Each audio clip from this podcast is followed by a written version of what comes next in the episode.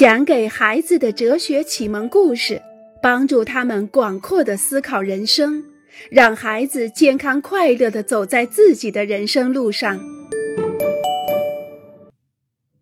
玛丽翁和迪朗。玛丽翁已经在海里游了一个小时，海水既温暖又平静，真是一种享受。突然，他发现自己已经离岸边很远了。真的很远，他开始惊慌。正在这个时候，距他两米以外的地方猛地冒出一个人来，是一个潜水者。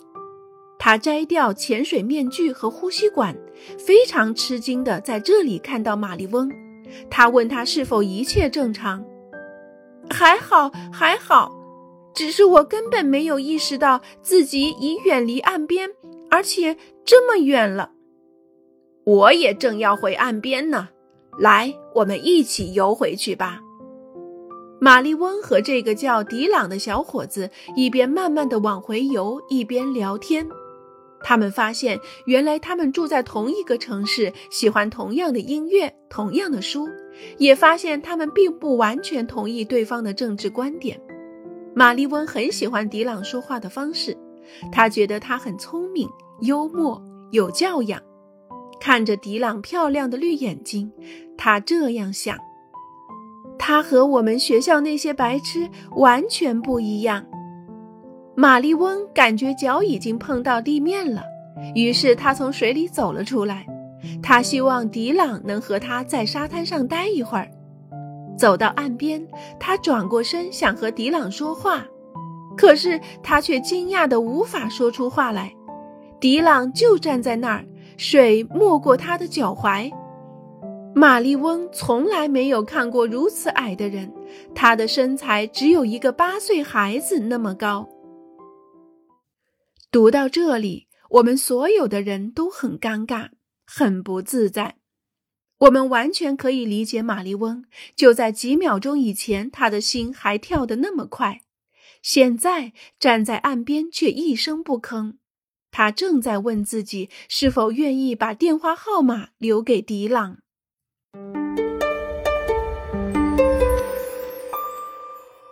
二十厘米，玛丽翁该怎么办呢？继续和迪朗的交往，尽管无法接受他的身材；结束他们的交往，尽管欣赏他的思想。玛丽翁走向铺在岸边的浴巾，脑袋里各种想法纷至沓来，乱七八糟。想象着把迪朗介绍给朋友们后，他们可能的反应，还有和一个最多只有一米五的男生一起散步时的尴尬。他差一点就要对迪朗撒谎，说他的父母正在等着他吃晚饭，可是有某种原因阻止他这么做。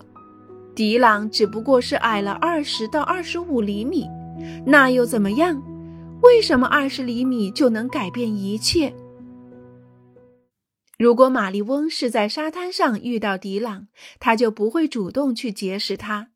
一个令人赏心悦目的身体、脸蛋儿、眼睛、双手，是一种邀请，一种去接近别人的邀请。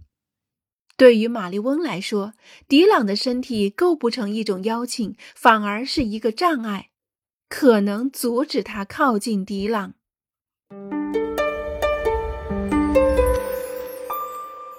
近在咫尺，有时候我们就这样在距某人咫尺之遥的地方停住了，因为他矮了几厘米，或者多了几公斤，少了些头发，多了几个痘痘。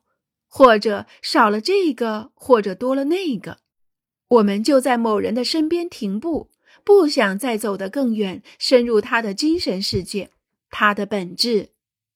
玛丽翁又折了回去，他想和迪朗谈谈，可是人已经不在了，他消失了。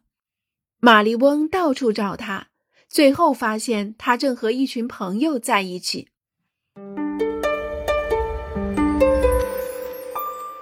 一个梦，孟德的脸上露出一个灿烂的微笑。太棒了！中学会考他终于通过了，终于可以喘一口气了，真幸福。孟德听见关门的声音，他看了看闹钟，是爸爸上班去了。唉，他把脑袋埋在枕头里。唉，真失望。孟德并没有通过会考，刚才只不过是一个梦。太不可思议了！我真的以为自己通过了会考，还要向大家宣布呢。不管怎样，也许孟德仍然在做梦。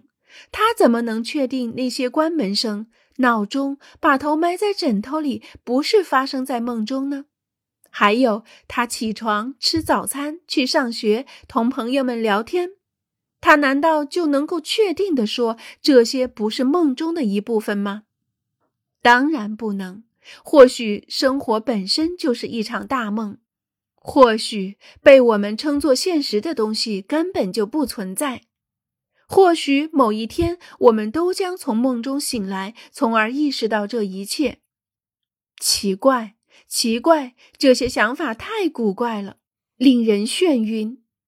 这样一来，好像没有什么是站得住脚的，好像我们可以怀疑一切，否定一切。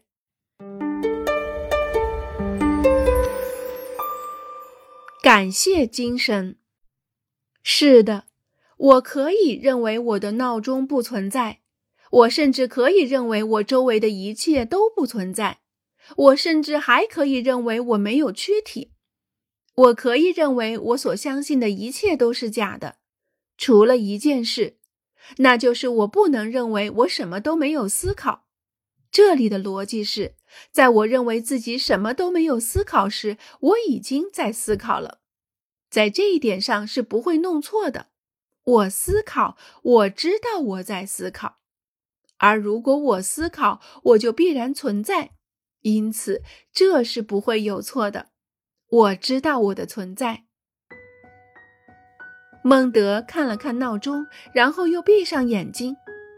一切都可能是假的，但是我是存在的。孟德一边紧紧搂住他大大的毛毛熊，一边想着。感谢思想，感谢精神。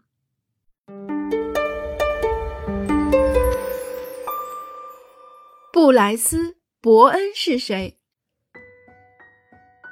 男人醒来了，他的头很痛，他摸摸腿，摸摸胳膊，摸摸胸膛，好像什么都好好的。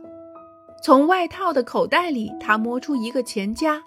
打开钱夹，里面有三张纸币、一点硬币，还有一个身份证，上面写着：姓伯恩，名布莱斯，性别男，出生日期一九八二年七月十二日，出生地法国五十四省奴雍桥，身高一百八十五厘米。